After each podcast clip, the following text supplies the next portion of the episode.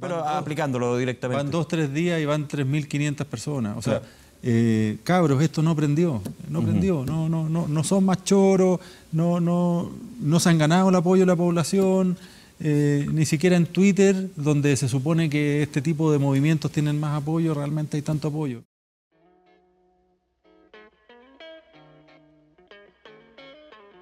Los cabros no prendió. Al final sí terminó prendiendo como como lo hemos podido ver y que aprendió además durante ya casi dos años desde la revuelta.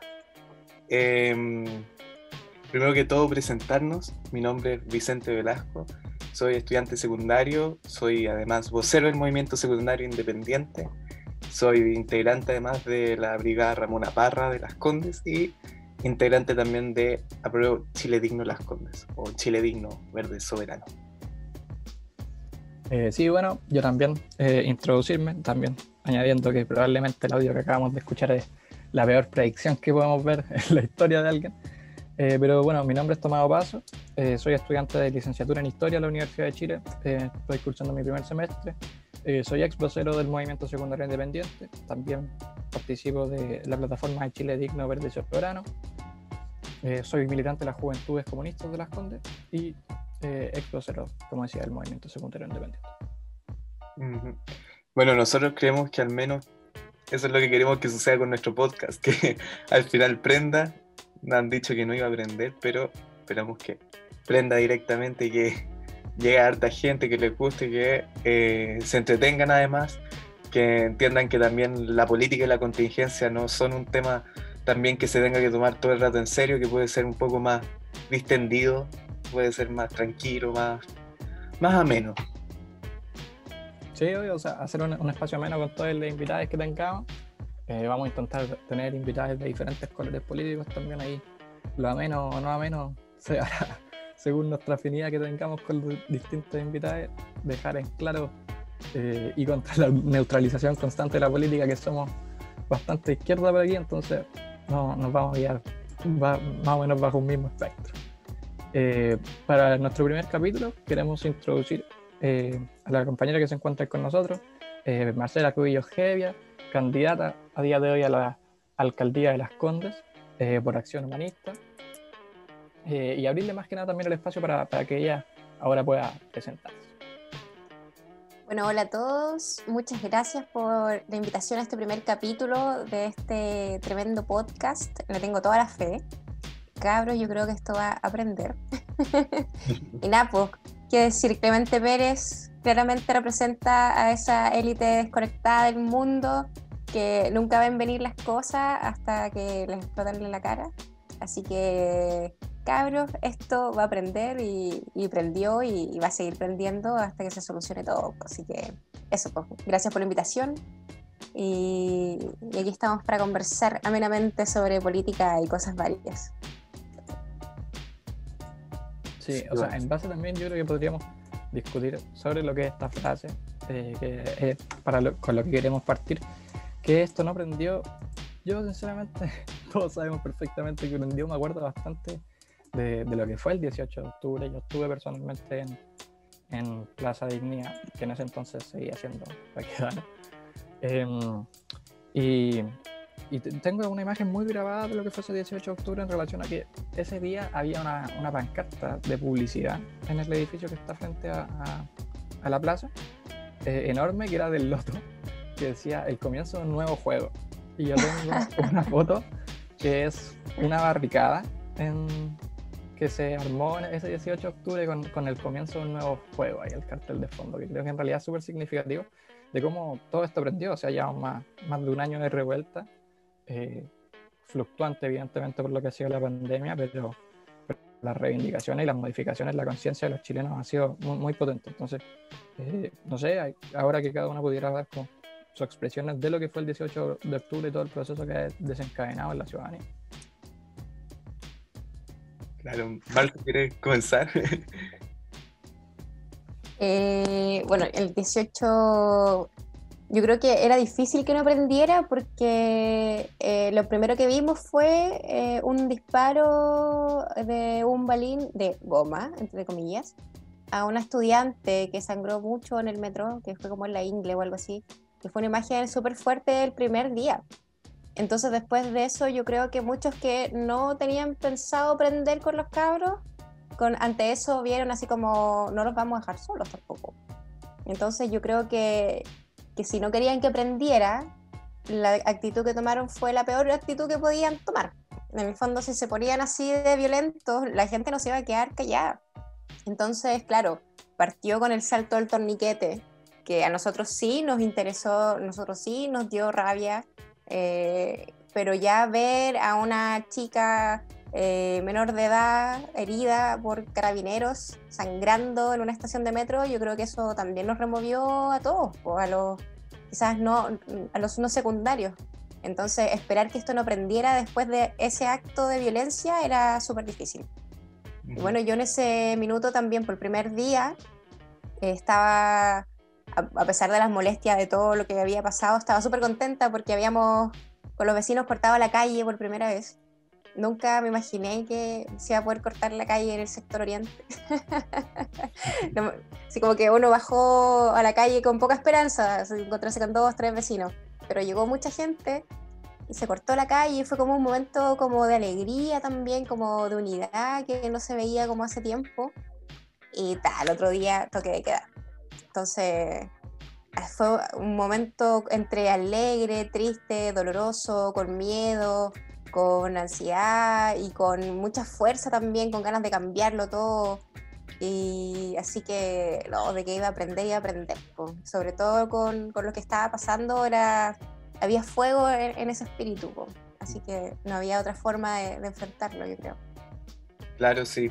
Yo al menos me acuerdo que en 18 de octubre, o sea, toda esa frase, esa cuña del esto no prendió, me acuerdo que no fue en el 18 de octubre ni el 19, fue, fue antes y fue de esas cuñas terribles que precedieron el 18 de octubre y que lamentablemente creo que se están repitiendo hoy día y peor todavía. Es como, o sea, decían lo del pan, lo de, o sea, lo del... lo de las flores, que están más baratas. Sí, lo de que se despierta más temprano eh, Dios lo ayuda, ese tipo de cosas que al final precedieron y que trataban a la ciudadanía y como fue también lo de esto del cabro no aprendió a tratar como tontos a los estudiantes y a la ciudadanía en su ah, sí, po, ¿no? Sí, yo creo que también fue como, ellos ya se venían burlando de nosotros no hace 30 años, o sea, nosotros teníamos 17 años de dictadura más los 30 años. Entonces ya se venían riendo en nuestra cara y como que esa semana fue como más desafortunada en las declaraciones. Ya venían desde los patipelados para adelante. Y, no, pues yo creo que ahí ya estaban, empezaron a provocar también eh, con, con, su discurso esta, este anticuerpo que, que con cualquier cosa, esta, era una olla a presión, esta cuestión era una olla a presión. Y esa frase yo creo que sintetizó lo que ya estaba por explotar y, ni la tía Yoli se atrevió tanto. Sí, totalmente de acuerdo con ustedes. Yo creo que también pasa eh, por eso mismo una seguidilla de, declaraciones totalmente fuera de lugar que también dan para lo, que dice totalmente la clase dirigente de manera frecuente, que es como, eh, no, esto no, no, lo vimos venir, eh, no creíamos que hubiera quizás tanto descontento pero en realidad uno lo piensa y, la articulación que se dio a nivel de demanda y a, nivel de orgánica efectiva, eh, estábamos, pareciera incluso que estábamos muy preparados para esto.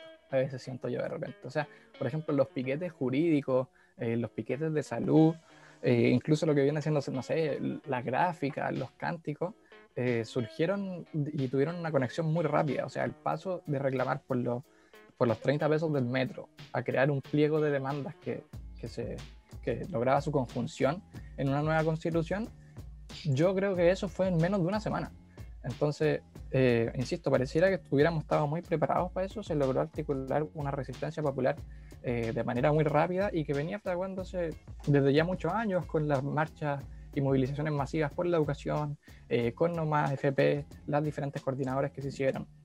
y que se sintetiza muy bien en lo que fue la frase de una protesta que, quizás esa yo reconozco porque estuve ahí, no prendió, tanto que fue una que se hizo el 5 de septiembre de, parte de Unidad Social cuando recién nacía Unidad Social, el 5 de septiembre del, del 2019, eh, que era el Nos cansamos, nos unimos. Entonces, mm. eh, bajo esa consigna, que yo bien sí creo no, no se logró articular de manera efectiva, eh, ese 5 de septiembre, después para octubre ya, ya existía, aunque el gobierno lo quiera desconocer y, los grandes desconectados de siempre de la ciudadanía lo desconozcan, existía una previa coordinación de las orgánicas sociales eh, que permitió levantar una resistencia sostenida y, muy bien organizada hasta cierto punto, creo yo. Sí, es que, perdón que, me interrumpa, pero que yo creo que también las demandas las teníamos súper claras hace mucho tiempo. Lo que pasa es que estaban ahí, estábamos expectantes, esperando que algo pasara. Pero claro, ante, ante lo que ocurrió, explotó todo en el fondo, pero las demandas estaban de antes. De hecho, si miramos un poquito más para atrás, no tanto, estaba ya las marchas por los pescadores y ya habían un montón de barricadas en la Alameda, mucha gente se unía a las la marchas de los pescadores también. Eh, entonces, igual ya había una rabia acumulada eh, que ya estaba saliendo de a poco con el movimiento estudiantil también, y que ese salto del torniquete fue como la, chispa de, de, esta explosión. Pero yo creo que también eso fue como, como quizás la, la, chispa y el que puso la flama, fue, bueno, el gobierno y, y carabineros. Claro, sí. yo me acuerdo que, o sea, que también había como una precedencia, como 2019 no fue un año sin marcha, o sea, no es que fuera como que antes del 18 de octubre no había nada. Yo me acuerdo que estaba el tema de, de aula segura. Que aula segura, sí, po. Ah, sí, la CONE está todo movilizado sí. en ese sentido. Sí, pues, lo que se decía es jaula segura. Sí, jaula segura. Sí, pues entonces sí, tampoco es como que estuviéramos tan, tan muertos. O sea, yo creo que el movimiento estudiantil siempre ha estado muy vivo, sobre todo después de, la revolución pingüina, que eso fue después de que yo saliera del colegio, nosotros salimos así callados, no nos quejábamos por nada. y sí, pues el año siguiente que yo salí fue la primera revolución y después ya fue la full revolución y fue bonito ver a, los cabros como muchos más vivos que uno también. Pues yo creo que nosotros, la generación mía, que yo tengo como 15 años más que ustedes, más o menos. No, nosotros nos criamos como con ese miedo de los papás que, vivieron la dictadura y esos años, locos años 90, que eran como mirar mucho al sistema económico gringo, el, no sé, visitar Disney, muy noventero. Entonces nos criamos entre, entre esas cosas raras, esa transición a, un mejor sistema económico porque podía ir pagar en una lavadora en cuota. Y, el, y de repente cuando empezáis como a movilizarte como en la media recién a entender ciertas cosas, pero nosotros, bueno, nuestra generación igual partió más tarde, pues, como nos costó avivarnos. Entonces cuando, yo creo que a muchos nos pasó que hay gente de mi generación cuando vio a los cabros eh, saltando el torniquete y todo, fue como, o cuando se arrancaron de los colegios, decíamos, hoy los cabros valientes. Imagínate, no, no, tengo 50 años, tengo 33, pero era como una cuestión, como una, un quiebre de generacional en el, sobre el miedo que generó también este inicio como de una, de una forma nueva de, de, presentarse ante las autoridades que para nosotros igual todavía seguían siendo como una autoridad y no y al final no es tan así, pues el respeto tiene que ser mutuo, si no, no hay nomás. Pero nosotros nos criaron así como la autoridad y la cuestión. Bueno, ahora que llegamos ya un poco más introducido en discusión y abierto el espacio, quisiéramos un poco eh, introducirte a ti con una mecánica que nosotros eh, vamos a ir implementando dentro de lo que va a ser la lógica de nuestro podcast, que viene siendo como un rompehielo. Eh, te vamos a hacer varias preguntas eh, de respuesta corta. Aquí no hay opción de decir así como, no, esta pregunta no la respondo. Em, son de, de, respuestas cortas y como decía, para ir rompiendo el hielo también, porque por ejemplo, eh, nos contabas, tienes 33 años, eh, sabemos que eres candidato a la alcaldía de Las Condes por Acción Humanista, y también como para saber un poco más de ti en cosas quizás de repente más banales, pero que a uno también la ayuda para conocer a las personas. Yo me acuerdo mucho eh, de, la, primera vez que te vi que tú contabas así como de repente eh, para la comuna hay gente que le parece extraño, así una persona tan joven a la alcaldía, no sé, dentro de, todo, tu actitud también decías que eres como rockera, de, lo que viene siendo también como la cultura pop, no sé, el pelo rosado y todo esto que dentro de las cosas viene siendo bastante disruptivo. Sí. Eh, pero hacer unas preguntas ahí también para poderte conocer como de, una perspectiva más amena, como decía. Eh, vamos a hacerlas bastante como rápido y como te decía, son preguntas de respuesta corta. Eh, bueno, primeramente, ¿izquierda o derecha? Izquierda. ¿Piscola con blanca o con negra? No tomo, pero prefiero la blanca. personaje político activo ¿qué más admiras? Tomás Hirsch en este momento. Personaje. La Carmen, espera, la Carmen Hertz también, no puedo dejar de nombrarla. La Carmen, que salió electa además. Sí. Ídola. Ídola. Personaje político activo que menos estima. A la Cubillos. eh, tu sueño frustrado. Ser cantante de heavy metal. Apruebo o rechazo. Eh, ¿Tu mejor recuerdo que tengas a día de hoy? Uy, no tengo idea. Muchos, pocos. ¿Quién sabe? no sé. No, mi mejor recuerdo. Oh, no sé. Conciertos. lo he pasado bien. No sé si tengo alguno como en específico. ¿Tu peor recuerdo? Mi peor recuerdo. Eh, sufrí violencia de parte de un machito en algún momento de mi vida física. Ese es mi peor recuerdo. ¿Tu candidato presidencial a día de hoy? Jadwe. en un carrete, ¿eres el que da jugo o el que cuida a los demás? Yo soy la que, la que está en el rincón esperando irse. Así tanto. Sí, me encanta llegar, buena onda, y yo soy de tiro muy corto. Qué rico verlo, pero si llegaste recién, ¡ay! Eh, si tuvieras que militar en un partido político, ¿cuál sería? Ay, no sé. No, no sé. Yo salí hace unos años del PC y ahora estoy en un movimiento y estoy cómoda en un movimiento de momento. No pensaba en militar en un partido. Dígale una palabra, una sola palabra a la otra Marcela inconsecuente. Yo creía que no íbamos a tirar por lo displicente, pero hay tantas palabras en realidad para... Oh. Incluso, de hecho, ahora mismo que hablábamos eh, de, aula segura, dentro de eso... Em, Ahí estuvo todo, ella. Todo lo que participó Marcelo Cobillo en la promoción de esa, Marcelo Cobillo. Eh, sí, no, ella... la promoción de esa ley y a día de hoy... Em, totalmente haciendo campaña para constituyente, cambiando el switch después de, hablarnos de que las nuevas constituciones son para países bananeros. Sí, pues.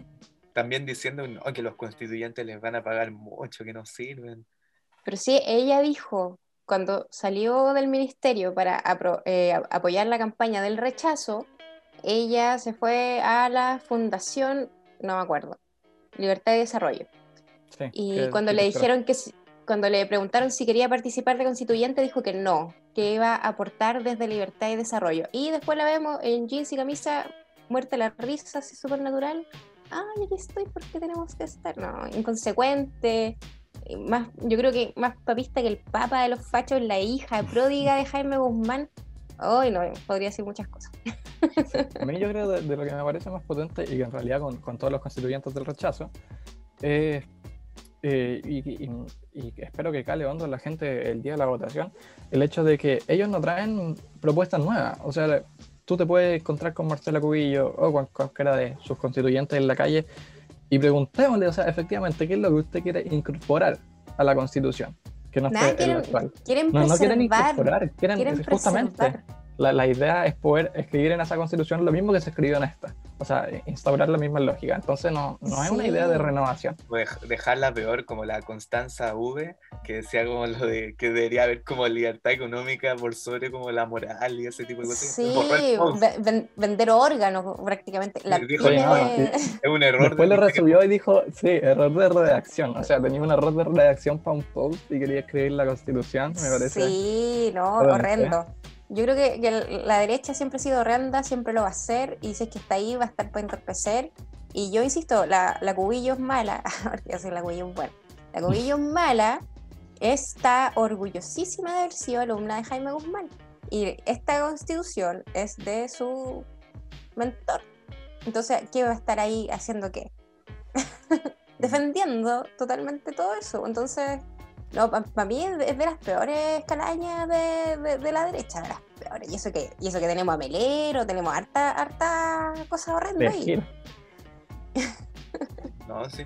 Al menos lo único que encuentro que puedo reconocer un poco de Marcela Cubillo en la mala es que no tiene, igual no tiene ese tapujo o esa como ese como es como capa de invisibilidad que ocupan los de derecha como en su porque ella dice no yo encuentro que tengo que estar ahí yo soy estas son mis ideas hay unos otros que se venden y que no, no cuentan las cosas como son y llegan a ser cualquier otra persona la constituyente. O sea hay un dicho que, que, decían por ahí que todos son socialdemócratas hasta que son electos.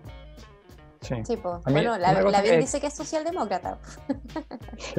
Un punto que quisiera hacer en ese sentido, en, relación a lo que dice el bicho, a mí me ha parecido siempre, y lo converso bastante con gente, que suelo, con la gente de, derecha sobre todo se suele bastante hacer ese punto, con la gente de derecha más dura tipo Cubillo, Cast, incluso lo he escuchado con gente así como eh, Pati Maldonado, que es como, eh, bueno, ya sí son de ultraderecha, pero no, al menos tienen como la, no, sé, como la decencia de ir de frente, y yo en realidad no, no, es muy meritorio, así como ah, felicitaciones, yo, o sea, eh, no, no, no creo que sea, puede ser un poco duro como lo digo, pero no, no tiene ninguna ningún mérito estar como totalmente feliz y orgulloso de ser un estúpido, entonces. ¿Sabéis que a mí me pasa? mucho que uno lo sea feliz, sigue siendo estúpido, entonces. Sí, es que sabéis que yo creo que hay una diferencia entre, ya lo voy a decir así súper abiertamente, está la Yuyunis Navas representando a la derecha, y hablamos también de la constituyente como la cubilla.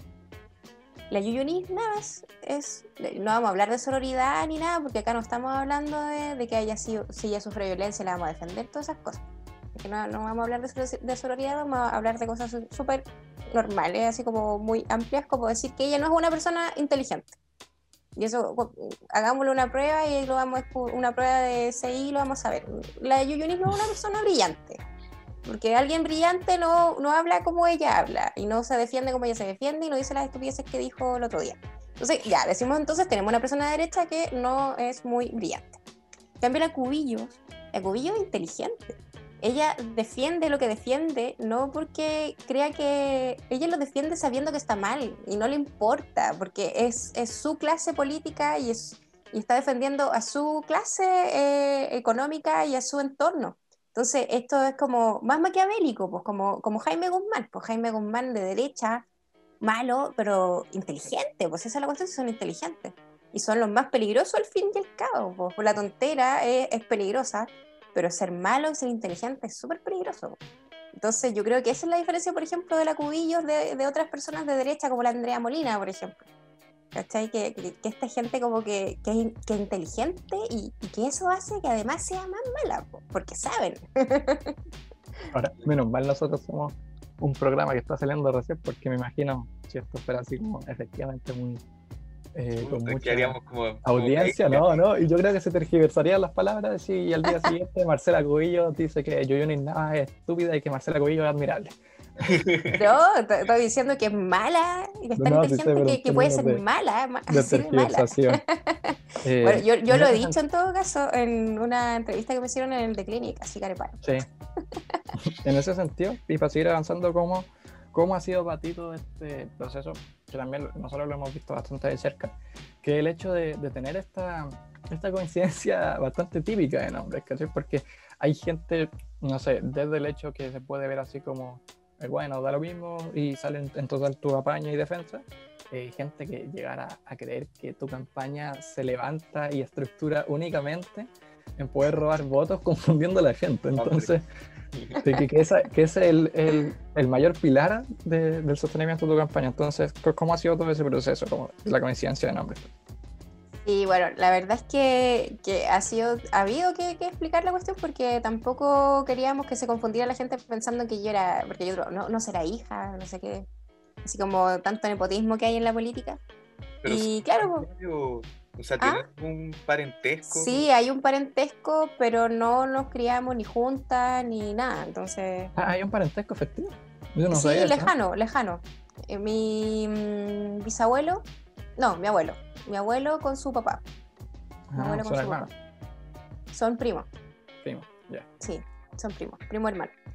Eh, pero no tenía ninguna relación, mi papá, que, que era como la generación que venía después, no tuvo ninguna relación con ellos, fue hasta mi abuelo y sería, así que nunca me he encontrado con ella, mi papá nunca se encontró con ella tampoco, ni no. Entonces no, no tenemos una relación familiar y, tampoco tenemos como una relación que pudiera llamarse de nepotismo porque en el fondo es para es pa levantar personas de tu mismo sector, pues como Sandón que levanta al hijo y al sobrino de la misma facción. También nosotros somos personas que no nos conocemos y que somos totalmente opuestas y que al final no puede... Bueno, primero a mí no me encontraron los rusos, que esa cuestión siempre como, no sé cómo mapearon a esta persona que se llama igual, como... No soy la única tampoco que se llama así. Hay, de hecho, busqué en internet otras Marcelas Cubillo, habían en el Poder Judicial, no tengo idea quiénes son, no las conozco. Pero claro, no, no es como llamarse, no sé, pues, Roberto Rojas, quizás mucho más, no, no, te van a preguntar tanto. Pero sí, eh, había que dar la explicación, pero yo no creo que la gente se vaya a confundir. Yo creo que la derecha subestima demasiado a sus votantes, cree que los votantes son tontos. Y yo estoy segura que cada votante siempre se informa antes de ir a votar o no, o no se levanta a votar. Pues, si no sabe por quién va a votar, quizás no va. Entonces siempre tú decís, ya, mira, es que en verdad estoy entre este y este y este, y ya me levanto a votar. Entonces ellos creen que la gente va así, a ciegas, como, ah. Yo no sé, lo subestiman demasiado, la verdad. Claro, por eso el, es como, como que en ese sentido nosotros cuando te conocimos por primera vez, nosotros no, no es que nosotros llegamos y vimos, o sea, estábamos de hecho trabajando en la olla con Tomás, eh, en la olla común, y vimos ahí en Instagram que subieron como una página muy X así como Marcela Cubillos como alcaldesa Las Condes y quedamos como, ¿quién es ella? Quedamos muy impresionados por la conciencia de nombre, porque también nosotros esperábamos que íbamos, dijimos como, pucha, vamos a tener que terminar apoyando a la DC en las municipales porque no tenemos candidato, candidato a la alcaldía y fue como súper extraño. Dijimos, oh, Marcela Cubillo de Acción Humanista. Anda. Vimos el video que había subido Tomás Hirsch, como presentándose. Y fue súper como, como Nuestro chistoso. único diputado del distrito. El único diputado además de izquierda en ese sentido. Si nosotros Sí, lo hemos visto en otras actividades, no sé, para el 11 de septiembre, allá en la casa de, de, de Allende, en Tomás Sí, po, eh, él está harto en terreno, él es súper cercano a la gente, él estuvo en, en unos problemas gigantes ayudando en lo Barnechea, incluso no solo ayudando, porque no es solo como, no solo cumple como su rol de diputado, él, él de verdad es como de, de bota al barro. Yo de verdad por eso lo admiro mucho, él, él es súper, súper jugado por, por el territorio, por eso yo encuentro que él es un diputado muy, muy bacán. Y sí, pues, yo, yo también decía, pucha, ¿cómo, cómo llego a, no sé, pues, cómo, cómo me contacto con, con la gente de- de- del PC, de las J, así como, mi- mi- cómo miran a recibir. No, sí, fue muy impresionante y entrando como a eso en, en términos de la alcaldía, tú al menos te posicionas como eh, la opción del apruebo, la opción también de la izquierda, al menos en Las Condes, una izquierda eh, declarada en ese sentido, porque sí, si bien po. tenemos a la, a la democracia cristiana, onda Nicolás Preus, Nicolás Preus, eh, o sea, hasta por ejemplo el libero que hizo, creo que fue ese que hizo el, el, el como, como debate, que me, sí, po, que me dejó fuera. Porque demasiado dejaron fuera, fue como hasta el consideran al DC ahí y, y- Fue una buena señal. ¿Y cómo es eso? ¿Cómo, cómo se siente en ese sentido eh, ser como la, la opción de la izquierda y cómo se ha estructurado además? Porque hemos visto que eh, poco a poco también te has convertido en una gran opción. O sea, está casi está toda la izquierda, todo el Frente Amplio apoyándote, eh, Chile Digno apoyándote en ese sentido, todos los candidatos que están eh, presentes además. Por ejemplo, te veo harto en los live, por ejemplo, con Fabián Salas, que es de Convergencia Social, con Sí. Diego, que es el, el que va de candidato a la J. eh, con todos ellos. La Javiera Toro también de Comunes. Claro. Sí, pues como que al final, eh, bueno, tuvimos reuniones y, decidieron optar por, mi candidatura, por apoyarla y, bueno, de paso yo también los apoyo a todos. Y lo bonito es que igual me llevo bien con todos, hicimos buenas migas entre todos, con Diego González también, candidato a concejal por la J, nos hemos llevado súper bien, hemos hecho ferias juntos. Eh, entonces como que ha sido súper bonito. Eh, a mí me encantaría que, que, este apoyo que tenemos como transversal quizás de la izquierda, la gente también lo pudiera ver más porque claramente no tenemos 84 millones de pesos para empapelar las condes. Ahora, nosotros también habíamos optado eh, por no poner palomas porque contaminación plástica y visual eh, entonces como que tampoco queríamos hacer ese tipo de cosas, eh, apostando a que también igual íbamos a tener menos visibilidad en ese sentido, pero como que no podíamos contradecir nuestros principios tampoco, entonces no, no podíamos empapelar de palomas, no era parte de lo que queríamos hacer. Pero sí, pues bonito tener el, apoyo de la izquierda. A mí me gusta decir abiertamente que soy la, candidata de la oposición de la prueba. Eh, yo igual bueno, creo que ustedes ya saben yo no tengo muchos pelos en la lengua, la verdad. Y sí, pues la DC, la DC no es de izquierda y la DC no es centro. Para mí, acá tenemos extrema derecha, derecha y la derechita. Porque al final, ¿cómo vota, por ejemplo, eh, no sé, pues votaron los diputados para militarizar la araucanía? Se aprobó en la Cámara de Diputados con cuatro votos de la DC. Y así un montón de cosas. Que, que siempre estoy esperando, ¿y la DC qué va a hacer? nos va a cagar, nos, nos va a apoyar. Y siempre eh, Al final, sin, sin la mayoría. Yo creo que ese es como de los puntos también que ha tenido un gran problema el Congreso. Sin ser la mayoría, al final somos eh, de esos votos bisagra de los que dependemos. Sí, entonces en el fondo si tenemos, entre comillas, los partidos que son de izquierda, más la DC, deberíamos poder siempre sacar los proyectos, pues, pero no es así. Entonces uno siempre está preguntándose para dónde va a tirar la DC ahora. Entonces yo creo que esa duda es súper razonable porque quizás el candidato que va por las Condes, no sé, pues a lo mejor no es tan tradicional, yo no tengo idea. Yo lo he visto la pasada, no tengo idea. Pero para mí me decís DC y yo pienso en Walker, que tiene derechos de agua y quiere ser constituyente. O sea, yo no, puedo dejar de pensar ese tipo de cosas cuando me dicen DC, ¿cachai? Entonces yo no confío en la DC.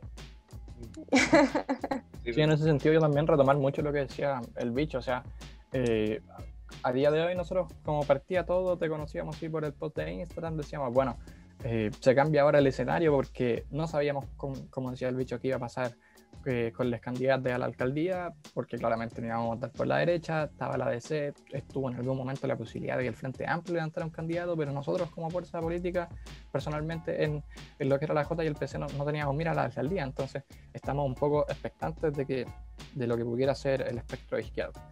Entonces en ese sentido se levanta esta opción yo, eh, ser súper sincero, en un momento estaba mucho, bueno, esto históricamente es una comuna del patronaje de la derecha, entendemos, es un fondo de ellos, es, su, es, su, base.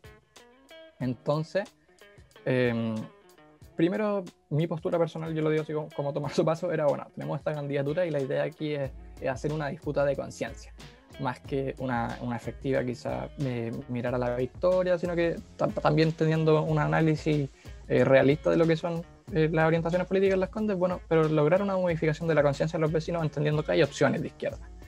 Pero a día de hoy también yo creo que esa, esa, como decía el bicho, esa perspectiva cambia totalmente. Yo creo que tu candidatura ha crecido exponencialmente. A día de hoy hay posibilidades ciertas de ir a la disputa de la alcaldía. Entonces eh, la correlación de fuerzas cambia. Y, y, a día de hoy yo creo que la gente de derecha en las Condes, eh, los candidatos efectivamente tienen, tienen ese miedo y, y cómo cómo se, se plantea ese crecimiento, digamos, de, tu equipo de trabajo. Sí, pues bueno, la verdad es que ha sido bonito cómo ha ido creciendo. Eh, yo creo que nuestra primera, yo creo que uno siempre tiene que ir a disputar, independiente de las estadísticas.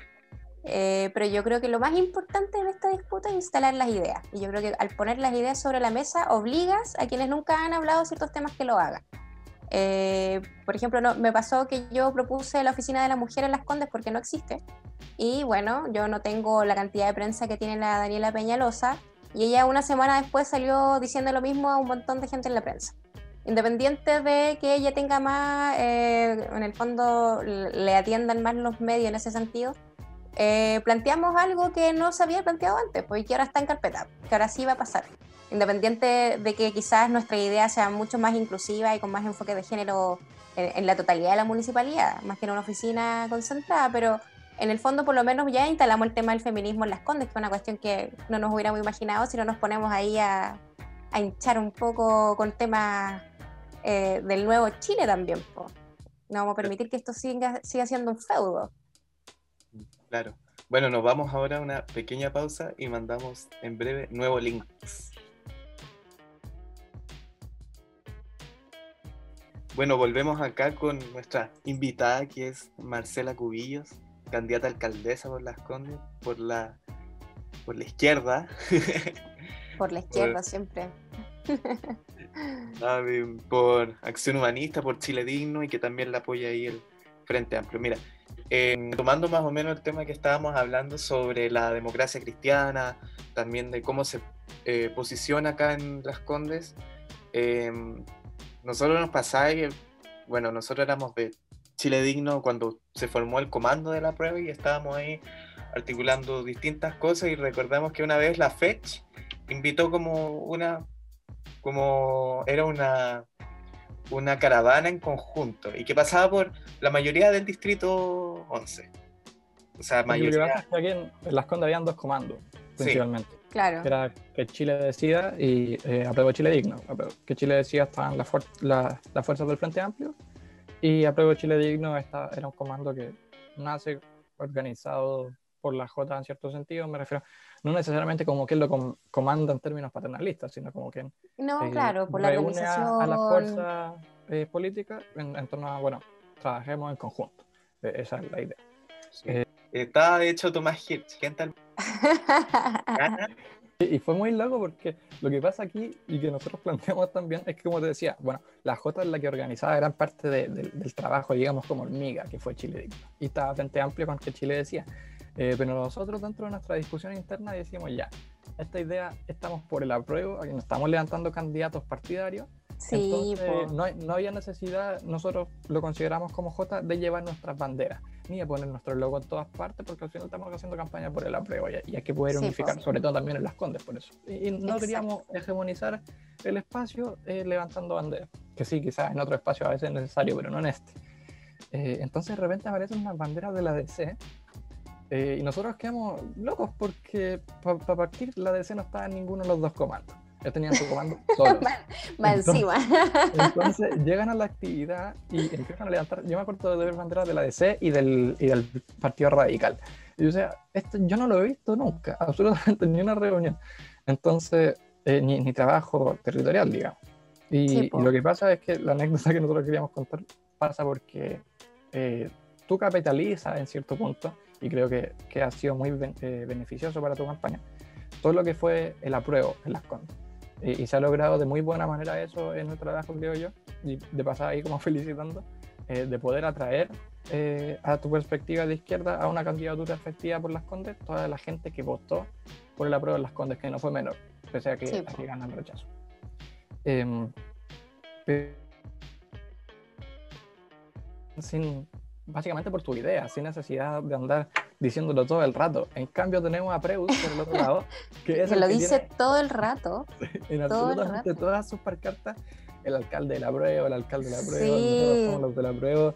Y es como, primero ustedes intentaron tomarse una manifestación del comando, y él sube a sus redes sociales una publicación que dice, nosotros levantamos el comando de la prueba de las Sí, y yo, lo encontré, pero de hecho el bicho le contestó, yo, lo vi abajo.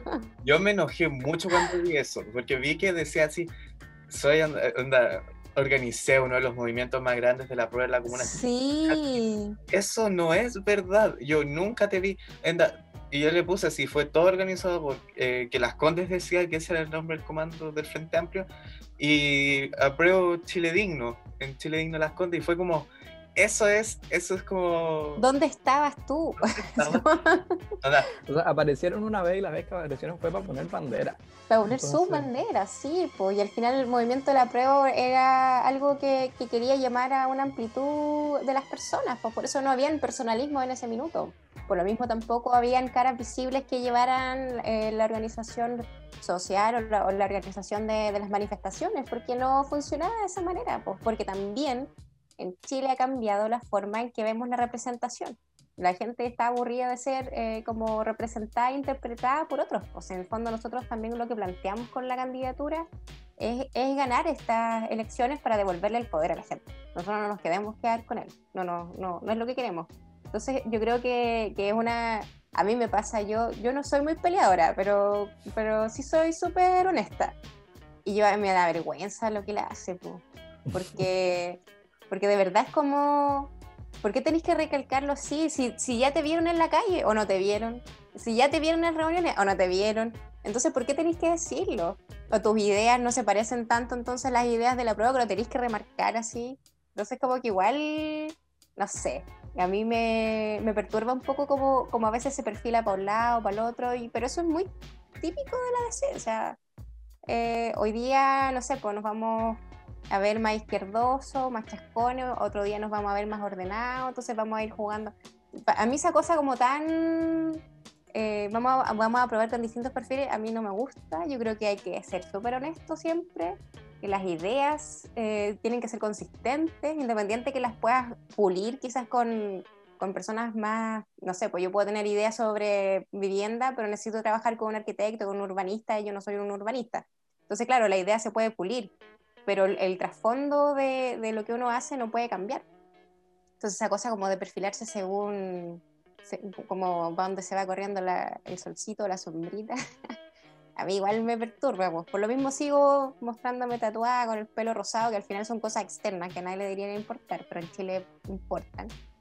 Eh, porque en el fondo tampoco era como, ya, ahora que voy de candidata, me saco mi, mi máscara antilacrimógena y, y me pongo el grito perla. No, no lo iba a hacer. porque no es lo que represento y, no tiene, y, no tiene que ver con las ideas que represento, no, pues como me vea. Pero claro, no iba a estar cambiando porque ahora iba a ir a las condes, porque en el fondo a quién voy a ir a convencer. alguien que vota por eh, de la carrera, por ejemplo, yo no voy a convencer a un extremo de derecha entonces, no, ¿por qué me voy a vestir como si yo fuera a la, a la U del Bande? ¿Por qué? en ese sentido, yo creo que eh, se resume bastante en que se nota que, que tú capitalizas, como decía, a los votantes del apruebo, básicamente por las propuestas, por las ideas. Uno, uno hace eh, solo la sintonía de lo que son eh, las propuestas y, y, lo asocia. En cambio, como tú decías, con Preus, dadas como son sus planteamientos y su idea, uno no hace esa asociación de la misma manera y tiene que recalcarte el que no, pero apruebo. Sí, como metiendo el comodín ahí como palabra Todo el rato. Entonces yo, Llevo mil años en el territorio, y, pero yo en ese minuto estaba en la reina. Y tampoco es como, yo también estuve en la prueba. como ya, está claro que voté a prueba, está claro que no, no, tengo por qué estarlo sacando. Es como pasar el. ya, me voy a poner palabra. como cuando dice todo el rato que, que estudió en, no, sé qué país, también esa cosa como restregar el título cuando hay gente que está pasando hambre a mí me, me perturba. Yo siento que igual es importante que la gente sepa que uno tiene conocimientos del área, sin duda. Que sabe, no sé, que ha trabajado en el área municipal, de administración municipal y la organización social, está bien. Pero esa cosa de andar restregando como los títulos yo encuentro que tampoco tener un título más o menos te va a ayudar. Si al final los asesores del gobierno son cabros que tienen magíster porque tienen la plata para pagar un magíster en Londres y aún así no saben hacer políticas públicas porque tienen menos calle que Venecia. Vienen saliendo del magíster y nunca habían trabajado antes. Entonces, o sea, no estoy hablando como del, del candidato en este minuto, estoy hablando como en general que pasa, por ejemplo, que en este gobierno de Piñera y el anterior, este gobierno de ingenieros comerciales que meten, por ejemplo, a la Carolina Schmidt a hablar de medio ambiente cuando ella no tiene idea de nada. Entonces, en el fondo, que, puedan pagarse un magíster en Londres no significa que sepan hacer políticas públicas y que conozcan a la gente, porque si no, vuelvo a, volvemos a lo que decíamos antes de cuando no lo veían venir. Hoy no sabíamos que habían tantos pobres, no sabíamos que habían tantos allegados, como Entonces, ¿dónde estáis viviendo? ¿De qué te sirvió el, cartón entonces? Si no estáis en la calle viendo lo que pasa. Sí, totalmente. En ese sentido, volviendo también, y para seguir hablando de, de lo que son figuras con evidente desconexión, lamentablemente yo quería invitarte a discutir a partir de algo que pasa en la de aquí también eh, con el Consejo Municipal. Y que mira, el 4 de junio eh, del 2020, en acta del Consejo Municipal, esto es la frase que, que dice Patricio Bob en relación a que se habían dado eh, manifestaciones. Em, a propósito, yo recuerdo, esa vez fue por el caso de, Antonia Barra. En su momento, aquí en Las Condes, principalmente en el sector de Fleming y Colón Oriente, movilizaciones que también se venían dando desde el estallido social desde la revuelta, con barricadas, eh, con puntos específicos constantemente de, de manifestación. Em, y eh, se localiza con toda esta tecnología que tenemos en las Condes, que parece el gran hermano aquí con drones y reconocimiento facial. Em, a, a personas y frente a este caso Bob dice, comillas, eh, tenemos las pruebas para quitarles beneficios sociales, castigarlos, sancionarlos mediante las herramientas que tengamos a disposición y que eso se traduce en el bloqueo de tarjetas vecinos de más de 20 eh, compañeras eh, que participan de una organización feminista que es la que llama a la manifestación eh, por Antonia Barra. y eso es un total, digamos, atentado contra la legítima movilización social mediante, digamos, la supresión de beneficios sociales, que, que, no en ningún caso es la forma en que se tratan estos temas. ¿Qué, qué opinas tú de eso? O sea, Primero, creo que se podría invertir tanto en educación y cultura y en reconstruir el tejido social en vez de seguir comprando drones. Los drones no son baratos. Yo creo que esa cuestión de instalar drones y cámaras y tenerlas encima de las poblaciones no baja el narcotráfico, eh, sino que en el fondo están ahí para vigilarte. Eh, porque, bueno, lo hemos hablado antes con Diego González, que en el fondo ocurrió un hecho de violencia con un vecino que finalmente falleció eh, y llegaron todos después, entonces al final es, un, es una cosa más represiva que de seguridad. Eso es lo, lo primero que, que, destacaría. Que venden desde la escuela gringa, desde, desde que votaron las Torres Gemelas, que tú entregas tu libertad a cambio de seguridad y al final no, es, no, no resulta así, porque así no funciona. bueno, y por otro... Del Leviatán. Claro, exactamente. Entonces, eh, eh, por otro lado, también creo que eh, esta cuestión, los beneficios a los vecinos es una... No sé si es ilegal, no, no, no sé si es ilegal, me gustaría en algún momento, acabo de la Yuyunis, pero siento en mi cuerpo que es ilegal, en mi espíritu que es ilegal. Pero si no es ilegal, por lo menos es inmoral y poco ético. Porque primero, los beneficios a los vecinos son porque viven ahí, lo primero. Lo segundo, la plata para esos beneficios son de los vecinos. Y tercero, si se hiciera una mejor distribución y no se despilfarrara la plata en cualquier tontera para que salga bonito en el matinal, no, no nadie necesitaría beneficios si las cosas funcionan bien. Uno no debe funcionar como beneficencia, uno tiene que hacer una distribución decente para que las personas no tengan que eh, en el fondo tener que pedir algo o necesitar algo. Eso es lo primero, porque esta cosa de, ah, tú eres vecino, tú vas bien conmigo, entonces yo te doy. Yo no te tengo nada que dar, esto es tuyo. Yo lo tengo que administrar bien para que a ti te llegue. Yo no te lo puedo ni, ni negar, ni, ni, te, ni, te puedo pedir que me aplaudas porque te lo estoy dando. Es, es, lo que yo tengo que hacer. Y si, yo, y si a ti te falta algo, es porque yo estoy haciendo las cosas mal, no porque no puedas acceder o no acceder a un beneficio. Acá no hay beneficencia. Aquí eso no existe. Esta plata es de la que está que son cerca de 300 mil millones de pesos anuales es de los vecinos y no tienen por qué quitártela menos por el legítimo derecho a manifestarte. Así que eso lo encuentro así de una asquerosidad máxima que amedrenten hacia las personas, que les quiten los beneficios, que a ellos les encanta decir beneficio como si esta cuestión fuera una teletón, y no es así, esto es administración, y, la verdad es que lo encuentro horrible, lo encuentro malvado, lo encuentro muy de derecha, muy de manipulación, y, lo detesto. y hay que denunciarlo siempre. Sí, yo creo que aquí todos estamos bastante about y en ese tema de la seguridad súper interesante el, hecho de que no se puede, por ejemplo, eh, yo con el bicho lo veíamos cuando se podía salir en, campaña, eh, es chistoso, el de logo tiene como, digamos, de, campaña. Claro, como una baliza. O sea, un nivel así como de enfoque en la seguridad, así como llegar a los pagos, básicamente. Claro. El, el, de Bob. Y em, bueno, el tema de seguridad ha sido, yo lo he visto bastante, por ejemplo, también en tus debates, el hecho de que, no sé, eh, siempre se enfoca como el mayor problema de las Condes, de una manera súper increíble. Yo lo conversaba también una vez contigo, el hecho de que en las Condes eh, es, distinto lo que es sensación de inseguridad que efectivo delito. Sí, eh, la, sensación que tenga el vecino de que es o no seguro es distinto del nivel de delito que está viendo en la comuna. Y en ese sentido, en los debates vemos eh, yo me acuerdo sobre todo el de en CNN, ya, planteamos cuál es el principal problema de las Condes. Eh, seguridad. seguridad, señalosa, seguridad, Preus, seguridad, y tú eh, llegaste así como, bueno, tenemos que plantearlo de otra óptica y diste un discurso ya más largo mencionando seguridad, pero entendiendo también que hay otras problemáticas. Entonces, es increíble que desde el Partido Republicano a la DC tenemos un análisis idéntico de lo que sí. pasa en la comuna. Entonces yo no sé cuál es, cuál es efectiva diferencia, digamos, entre la gestión que podrían hacer ellos y la alcaldía. No, en el fondo yo creo que ellos siguen con ese modelo del Far West, la guerra contra las cosas. Y, y, esa es la antigua forma de hacer las cosas, pues si nunca ha funcionado, si tenemos el mismo discurso hace cuánto, hace 20 años, vamos a poner más carabineros, vamos a poner más carabineros, después vamos a poner más cámaras. ¿Cuál ¿En qué ha resultado eso? ¿De qué ha servido? Y, y, aparte también estamos hablando de las condes y tampoco estamos hablando, no sé, pues hay de verdad comunas que tienen problemas de seguridad, pero graves, graves, graves. Y al final acá la, la cantidad de delitos de connotación, de gran connotación, son súper poco.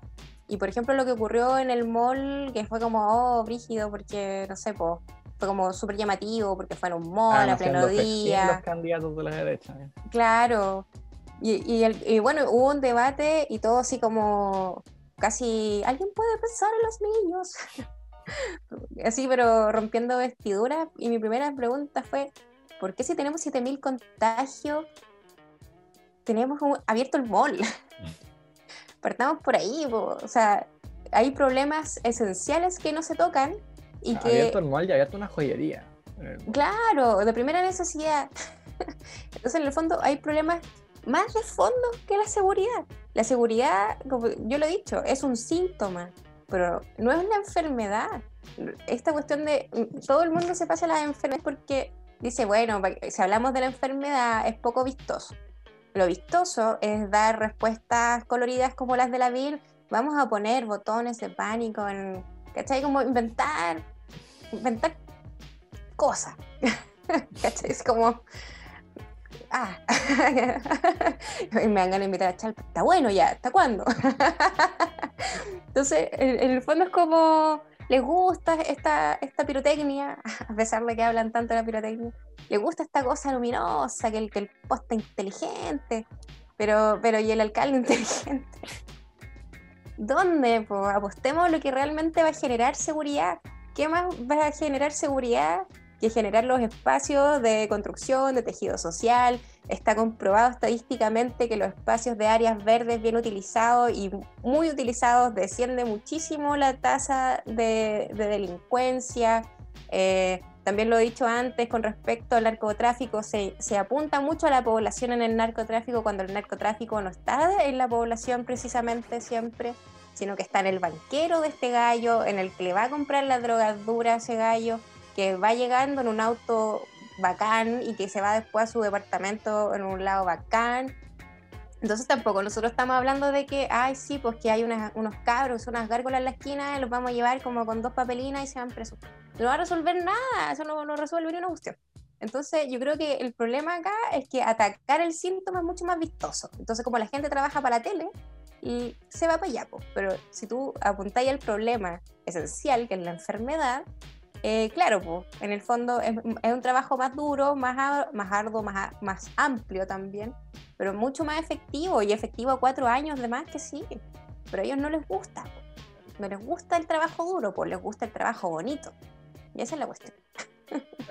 Sí, igual hay que también, hay una cosa que existe mucho que lo hemos vivido al menos nosotros, en especial con la brigada Ramona Parra, eh, que es como que entiende la gente también por seguridad, que entienden por delincuencia, que entienden por...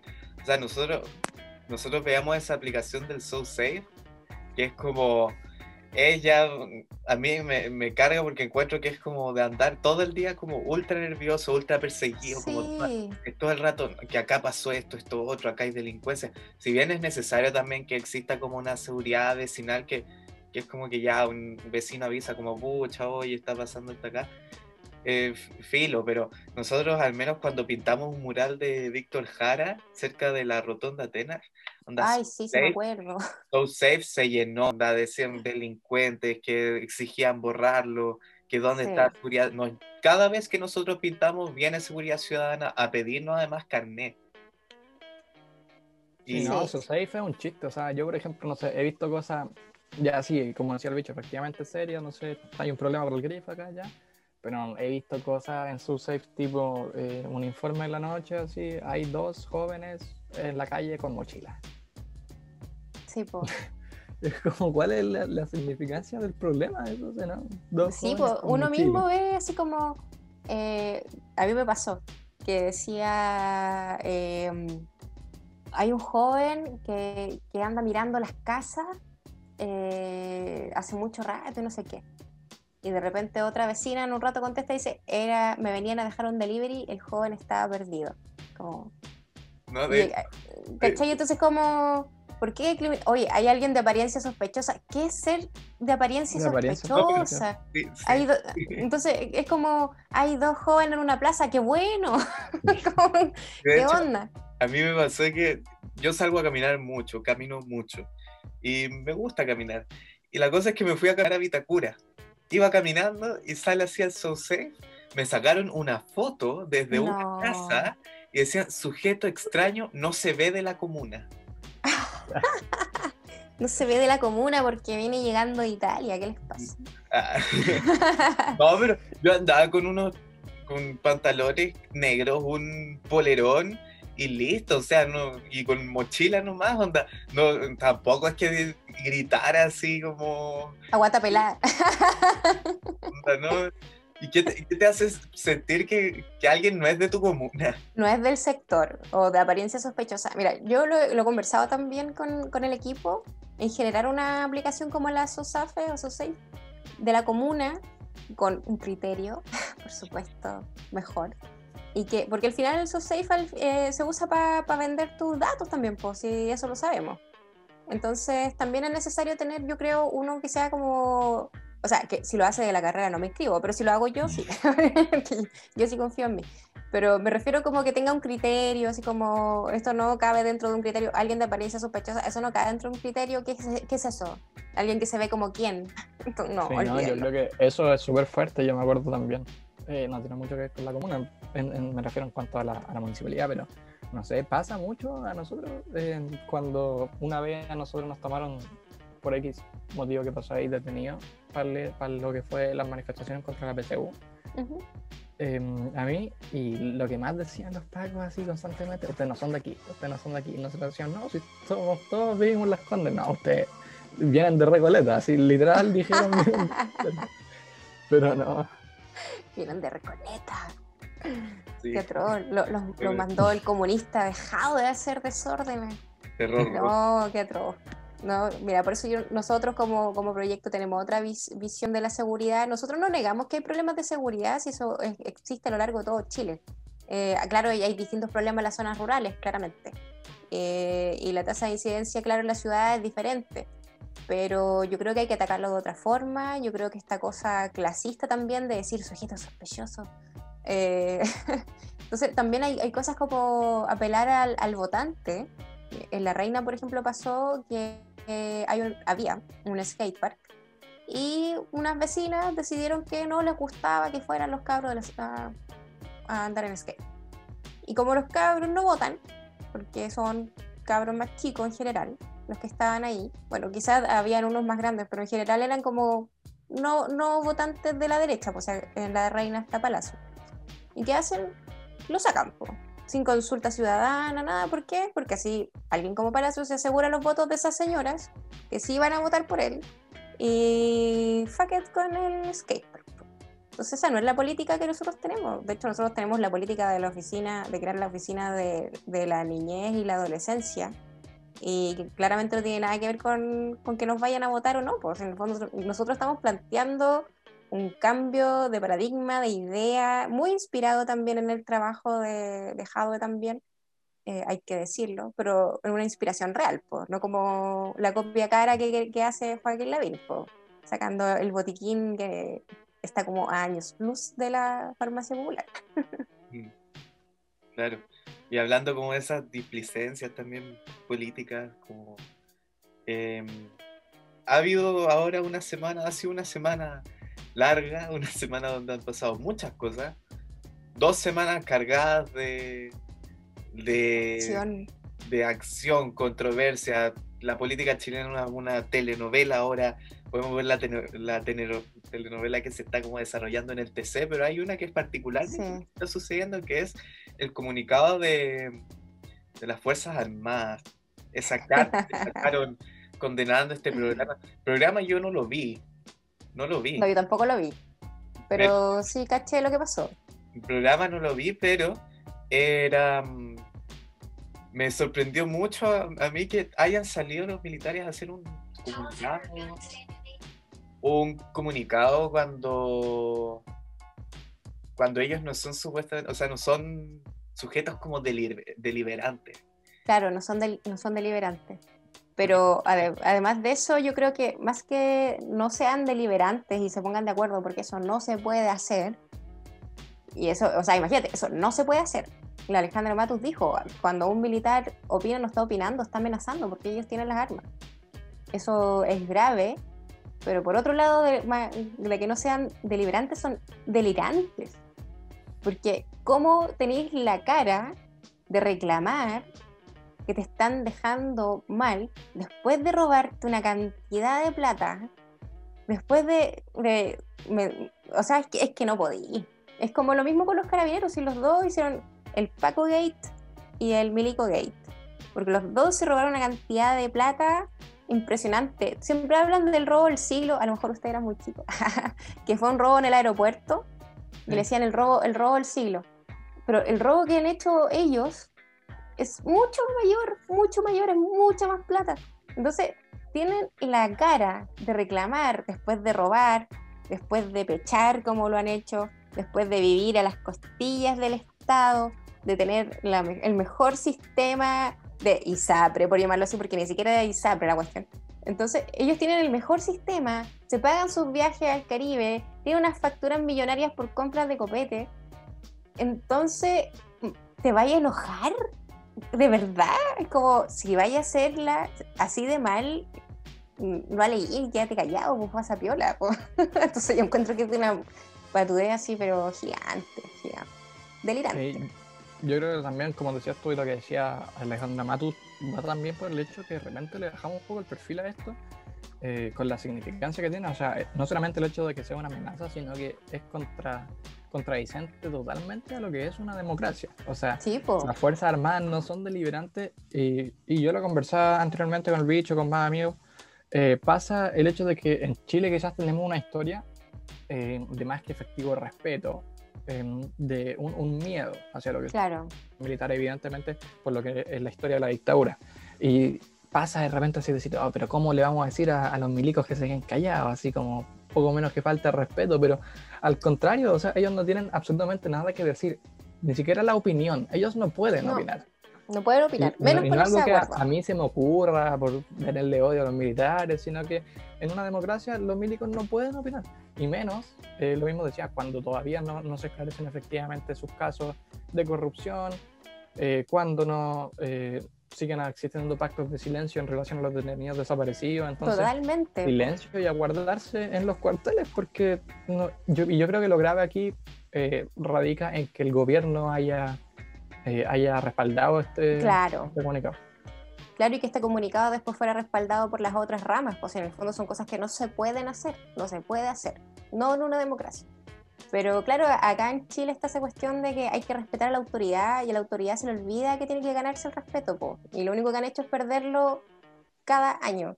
Quien ha matado más chilenos en la historia de Chile son los militares chilenos. Entonces, esa es una cuestión que está en la historia. Eso no, no lo inventé yo, no, no, no, son, no es un paper de la Yuyunis. Eso es así, los números lo dicen, las mayores matanzas de chilenos las han hecho los militares chilenos. Entonces, yo creo que tienen tan manchada la hoja que ponerse a alegar es de una patudez tan grande que, que además de, de, que nos podamos reír de lo, insisto, hilarante y delirante que es alegar por eso, eh, es, peligroso para la democracia, que es una democracia súper delicada la nuestra. Pues. Imagínate que se cometen eh, abusos y, se cometen violaciones a los derechos humanos, nunca han terminado, han bajado en, algunos periodos de la historia, pero no han terminado. Y durante el, estallido social hasta ahora eh, han sido constantes. Entonces, mm, no podemos confiar en esta democracia tan frágil, pues, pero sí, pues yo creo que eh, es de una patudez demasiado grande. Bueno, hemos tenido largo espacio de discusión aquí, ya vamos un poco cerrando. Obviamente también agradecerte eh, la participación y disposición a, participar del espacio.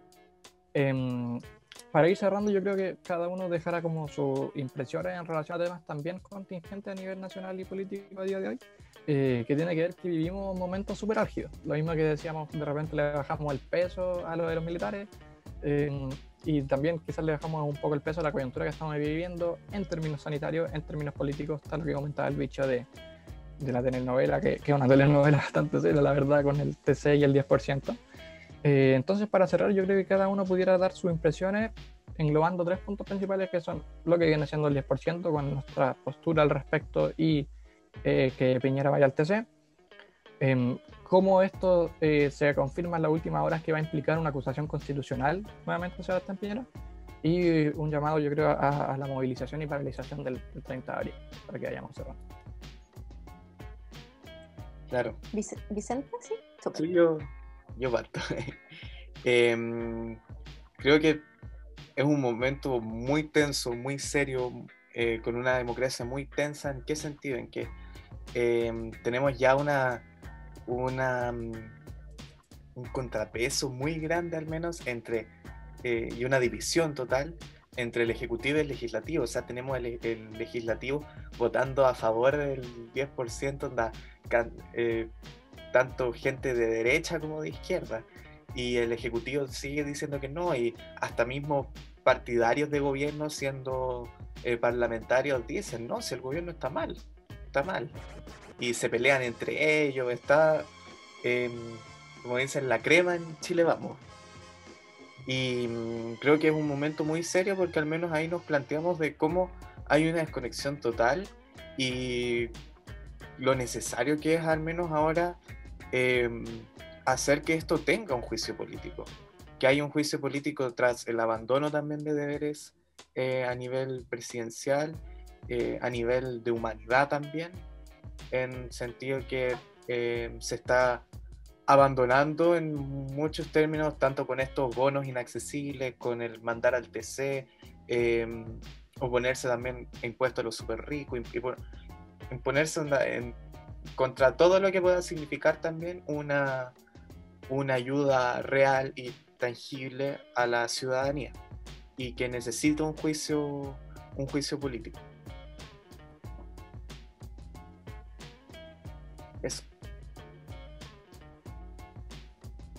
Eh, ¿Voy yo?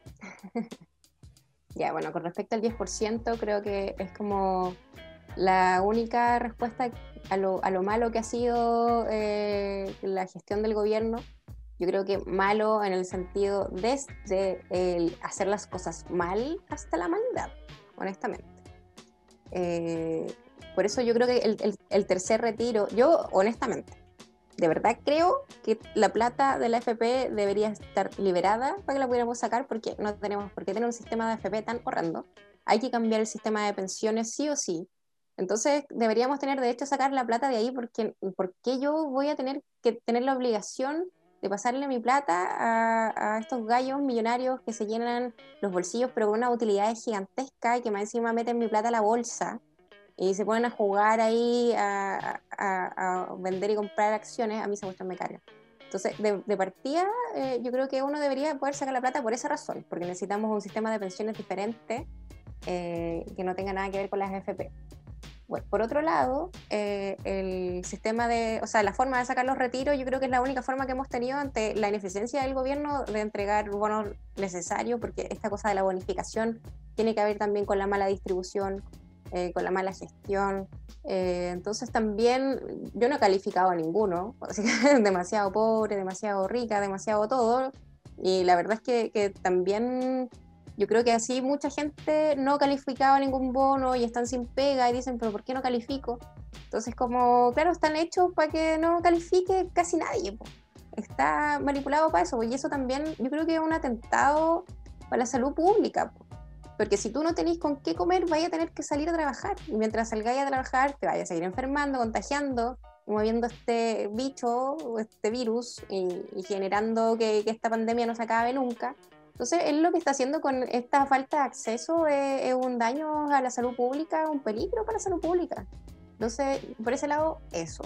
Por otro lado, yo creo que impuesto a los súper ricos ahora eh, tienen que, hay hartos detalles que, que, en los que hay que reparar para que en el fondo sí se pueda aplicar a los súper ricos, que estos siempre tienen estas, sus fortunas bien resguardadas porque al final no les toque, así que también hay que, hay, hay, que, hay que ver las letras chicas con harto cuidado, pero es importante el impuesto a los súper ricos para que podamos tener esta renta básica de emergencia.